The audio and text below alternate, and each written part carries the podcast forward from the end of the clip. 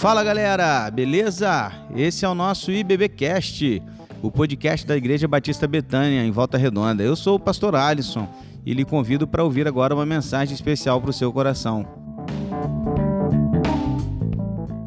Um pouquinho sobre a nossa vida em família, porque é Dia dos Pais, e também pensar com você como igreja, como jovens, como juventude, sobre como nós podemos ser um. Hoje eu quero falar com você hoje rapidamente. Eu não vou me de... não vou demorar hoje. Dia dos Pais. Sei que você está doido para depois ir para casa fazer aquele churrasco para o seu paizão que ele merece. Então assim nós vamos ser rápidos. Mas hoje eu queria passar com alguns degraus ou algumas pedras de um caminho árduo que é o caminho da comunhão. É difícil ser um? É. É difícil ter comunhão plena? É. Em família ou na igreja. E eu queria conversar com você hoje sobre isso. Abra sua Bíblia. Primeira carta de João, capítulo 4, versículo de 7 a 10. É o texto básico que nós vamos ler para a nossa reflexão de hoje.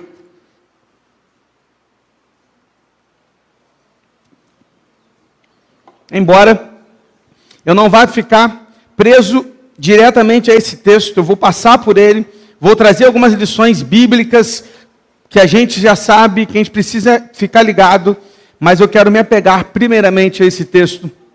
1 João capítulo 4, versículo de 7 a 10. Não é o texto-chave que a gente usou na época do Até Sermos Um, a gente chegou a usar o outro texto de João, que é João 17, da oração sacerdotal. Mas hoje eu quero ler com você 1 João 4, de 7 a 10. Se você já achou aí, diz amém. amém. Não achou, misericórdia. Tem alguém ainda procurando. 1 João 4, de 7 a 10.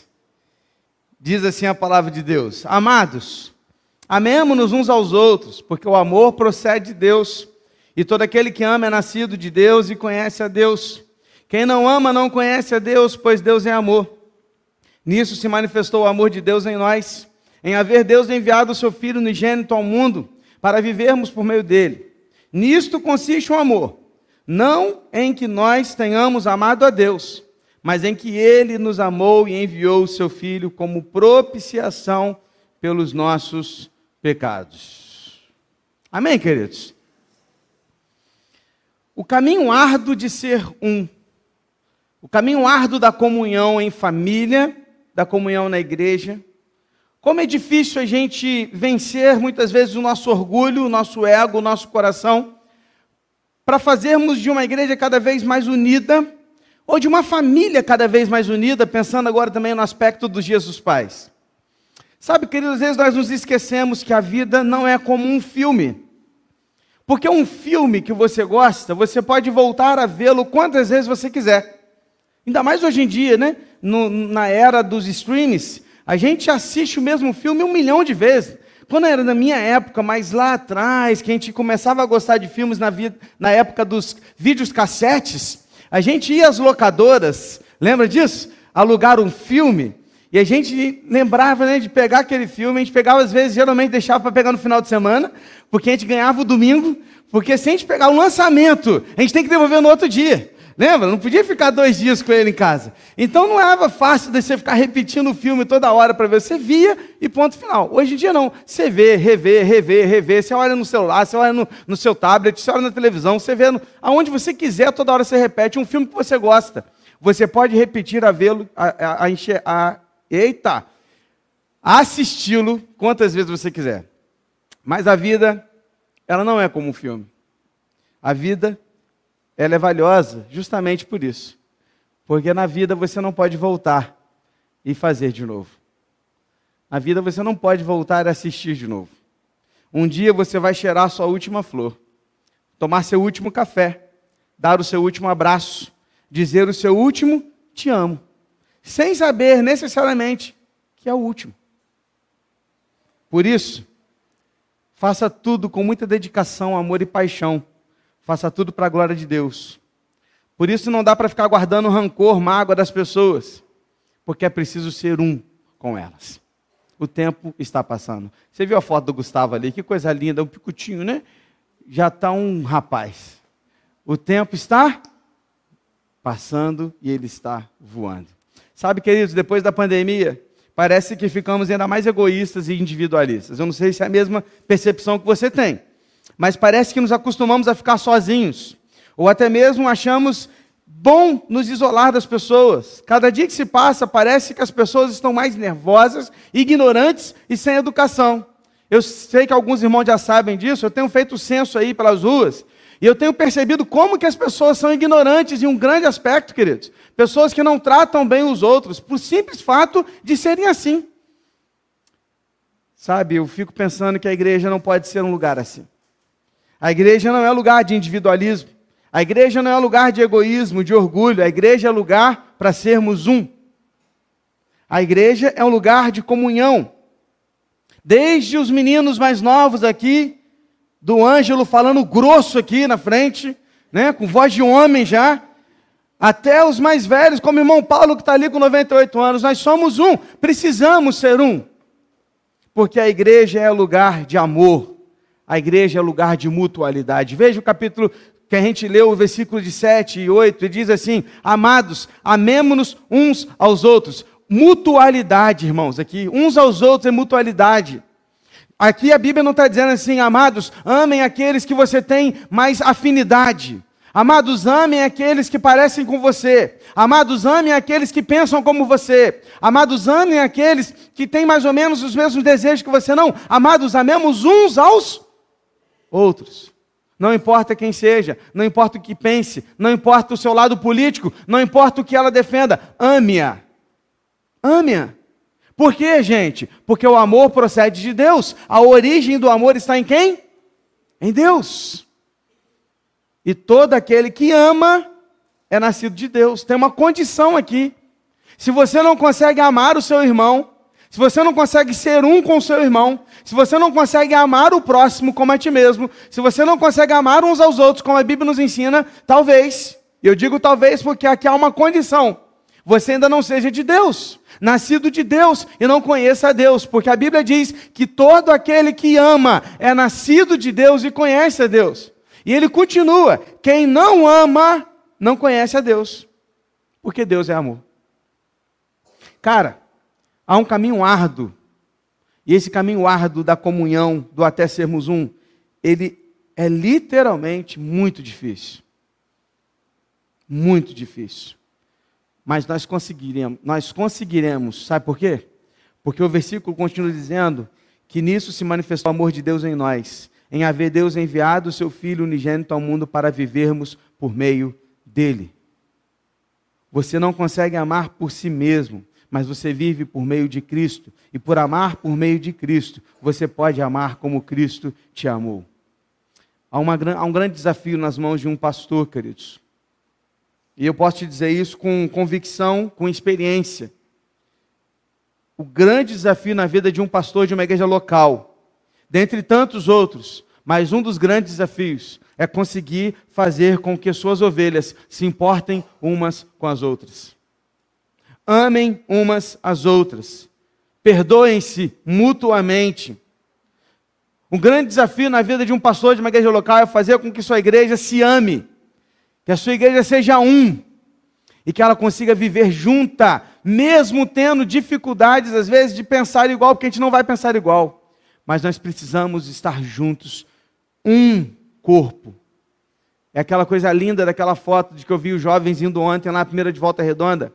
E ali mais de 30 pessoas juntas da nossa igreja, juntos, ali mostrando a unidade, mesmo em diversidade, até sermos um. Beleza, pastor. O que, que a gente faz então? Então vou te dar os passos do caminho árduo para a gente poder concluir o que a gente quer que você aprenda nesta manhã. Primeira coisa, qual é o caminho árduo da comunhão? Primeira coisa, fale com Deus antes de falar com ou da pessoa que você teve um problema. Fale com Deus primeiro.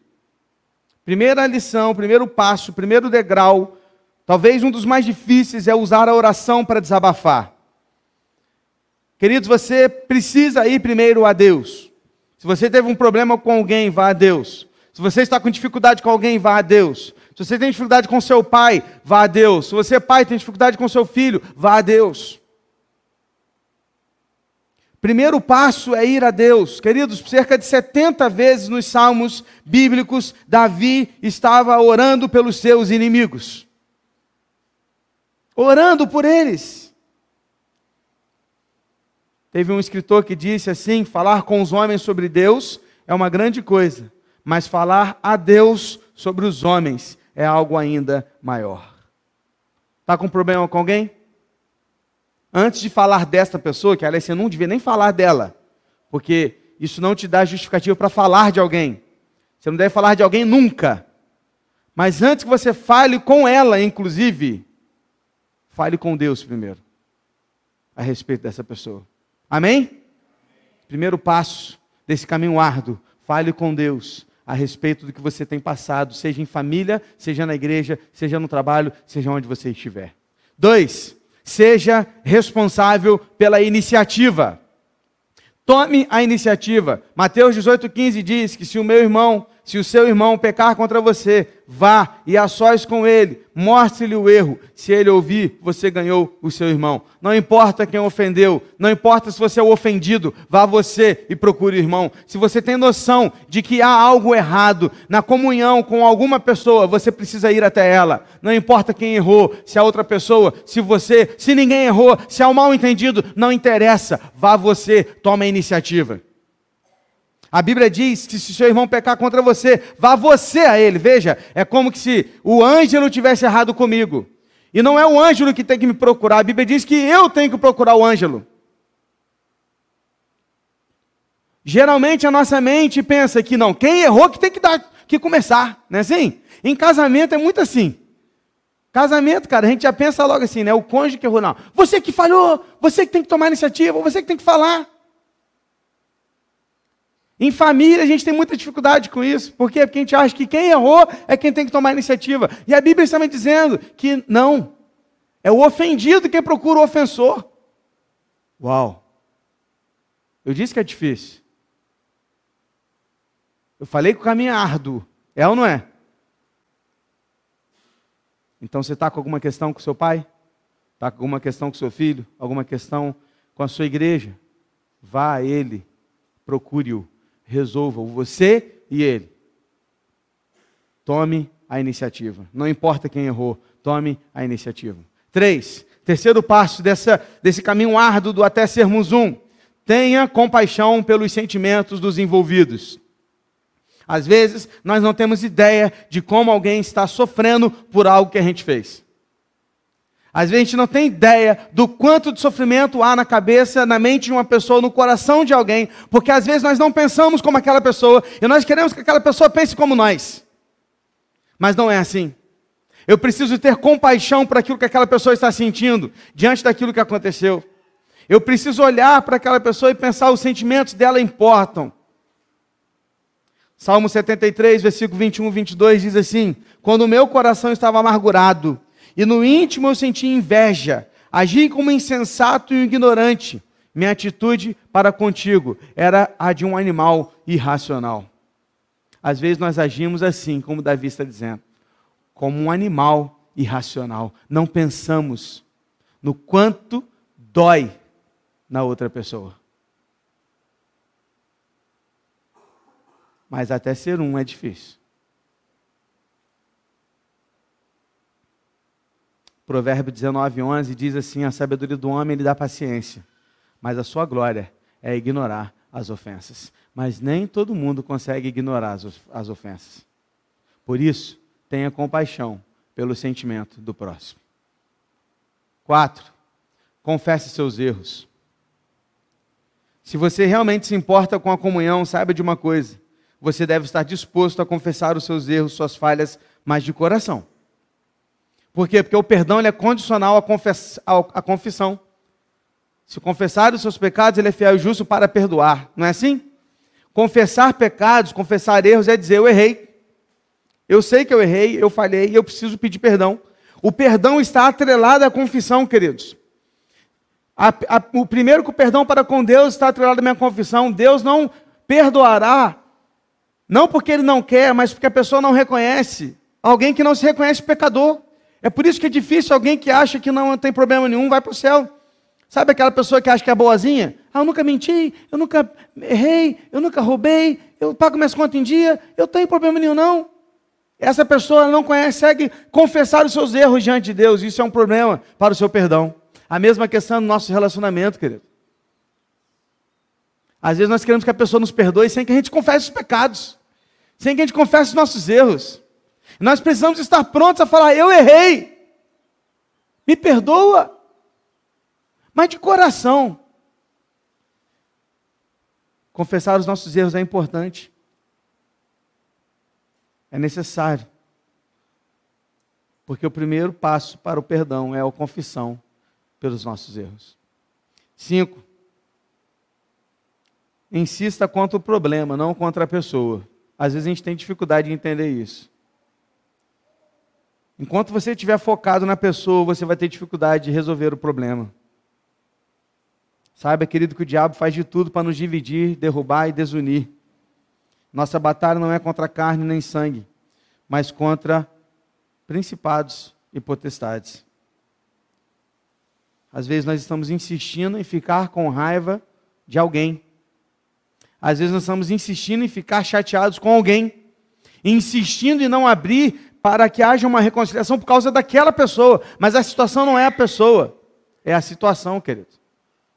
Nós vamos insistir é contra o problema, não contra a pessoa. Porque o que precisa ser resolvido aqui é o problema. Porque a pessoa, ela tem valor. Perceba que quando Jesus perdoou Pedro, ele poderia ter focado em Pedro, mas ele focou no problema. Chama Pedro também, hein? Pedro chegou, foram para a praia lá, comeram um churrasco, sentou do lado de Pedro e falou assim: Pedro, tu me amas? Tu me amas? Tu me amas? Por que três vezes? Porque Pedro negou por. O problema aqui estava sendo resolvido. E o problema não era Pedro, o problema era a situação em que Pedro estava envolvido. Às vezes nós confundimos as coisas. Não foque na pessoa, foque em resolver o problema.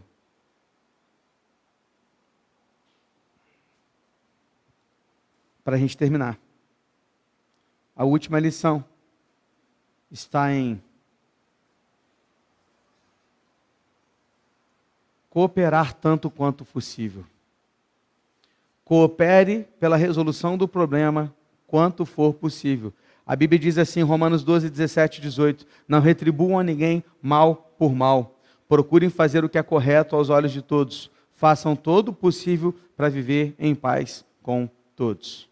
Façam todo o possível para viver em paz com todos. Olha para a pessoa que está ao teu lado. Fala para ela assim: faça todo o possível para viver em paz com todos. O problema é que esse todos é muito legal quando é um todo genérico. Porque o todos é muito bom, cara. Né? Todos não tem nome. Todos não tem relação de afinidade. Fala assim, ah, eu amo a todos, é fácil. Eu estou bem com todos, é bom. Mas no todos tem um que você não bate. Então você não tem que pensar nesse todo genérico, você tem que pensar com um, com dois, com três, ou seja lá o que seja acontecendo dentro da sua casa, na sua família, na sua igreja ou onde seja, porque o nosso objetivo é ser um. Então, meu irmão, quando você for ler esse versículo de novo, leia assim: faça todo o possível para viver, viver em paz com aquele que que você tem problema, que você sabe o nome, local, endereço, telefone, WhatsApp e o tanto de anos que você vive com ele. Porque é muitas vezes essa que dói mais. O caminho é árduo para ser um. E talvez você esteja se perguntando, beleza, pastor, mas por que eu tenho que ser um? Bom, Jesus também pensou nisso quando orou em João 17 por nós. E ele trouxe essa resposta para a gente ali. Porque talvez você esteja pensando assim, pastor, leva mal não? mas essa pessoa da qual o senhor está falando aí, ela é culpada. Eu sofri tanto e ela não. Ela não merece que eu o perdoe. E eu vou talvez até concordar com você. Talvez ela realmente não mereça, talvez ela realmente seja culpada, talvez realmente você esteja sofrendo e ela não. E beleza, concordo contigo. Mas deixa eu te falar uma parada. Jesus também te amou sem que você merecesse, mesmo quando você era culpado. E ele sofreu também no seu lugar. E mesmo assim ele te amou, te perdoou e te deu uma nova chance. Não quero que você fique sofrendo com as pessoas que não querem mudar, não é isso. Mas se você não começar a amar essas pessoas e parar de odiá-las, você não vai conseguir viver aquilo que Deus espera que você viva. Primeiro, que aquele que não cuida da sua família é pior que o incrédulo, diz a Bíblia. Então você precisa resolver.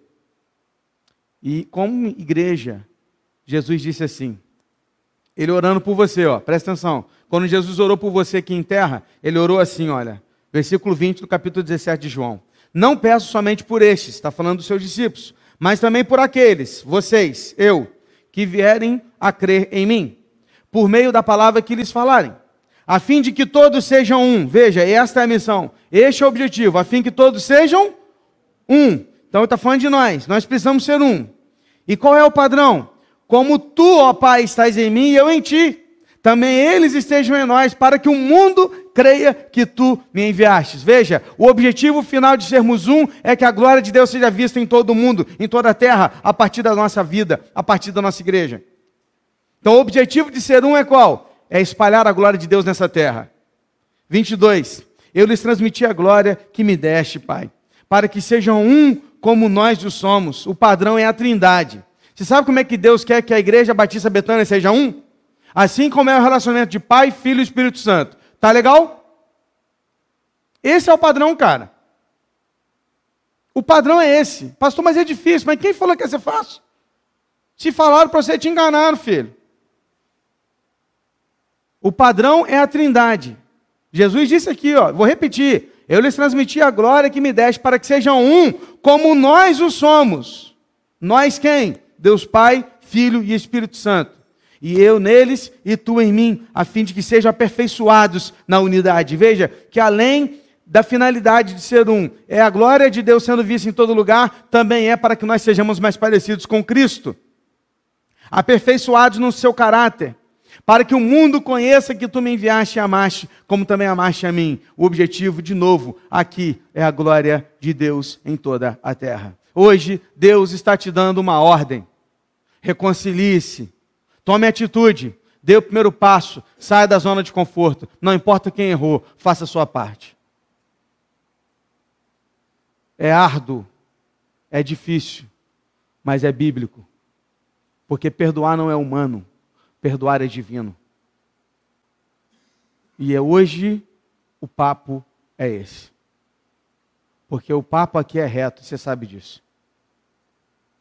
Não importa quantos anos você tenha, se você é um garoto e você tem dificuldade com seu pai, hoje, por exemplo, no Dia dos Pais, e você está aqui, ou com a sua mãe, ou talvez você tenha dificuldade com alguém da sua família, da sua casa, não importa, resolva.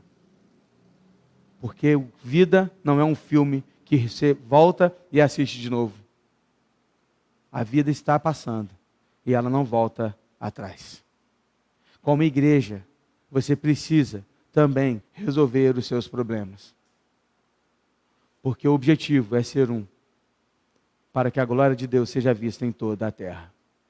Igreja Batista Betânia, esse é o objetivo, até sermos um. Feche seus olhos. Ora ao Senhor.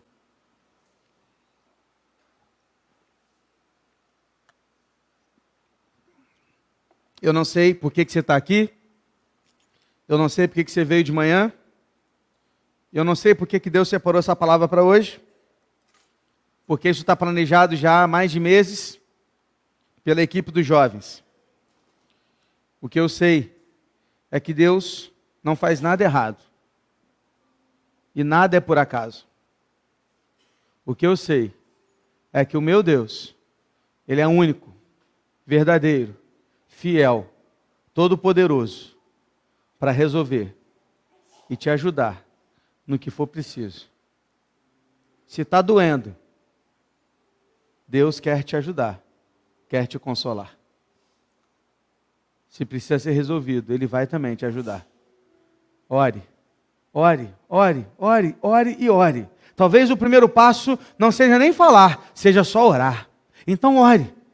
Primeira lição foi essa. Primeiro fale com Deus. Apenas ore. Pai, estamos aqui diante de Ti nesta manhã, Deus, nesta palavra que o Senhor preparou para os nossos corações. O Senhor, que é o nosso Deus, o Senhor que cuida desta igreja está cuidando de nós. E eu quero te agradecer e te louvar, porque o Senhor é maravilhoso. Obrigado porque o Senhor nos perdoou, o Senhor nos amou, sem que merecêssemos culpados que éramos, infiéis, ignorantes, mas o Senhor nos amou. Da mesma forma, nos ajude a amar o próximo, uns aos outros, até sermos um. Se há Deus aqui alguém que precisa de ajuda para resolver questões relacionais de comunhão, seja com a tua igreja, seja com família, seja com outra pessoa. Eu não sei. Apenas Deus nos conduz a tomar o passo correto, a entrar pelo caminho árduo da comunhão, da reconciliação, confissão e perdão. Ajuda-nos, por favor, ajuda-nos.